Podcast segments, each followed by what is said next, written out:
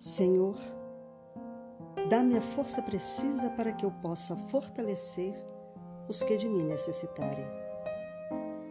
Levanto o meu olhar para a luz para que eu possa distribuí-lo entre os que sofrem.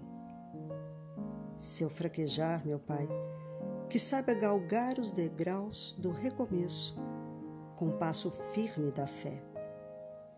E se diante daquele a quem amo, eu não souber dizer perdoa, que minhas mãos sirvam para entrelaçar outras mãos em antagonismo.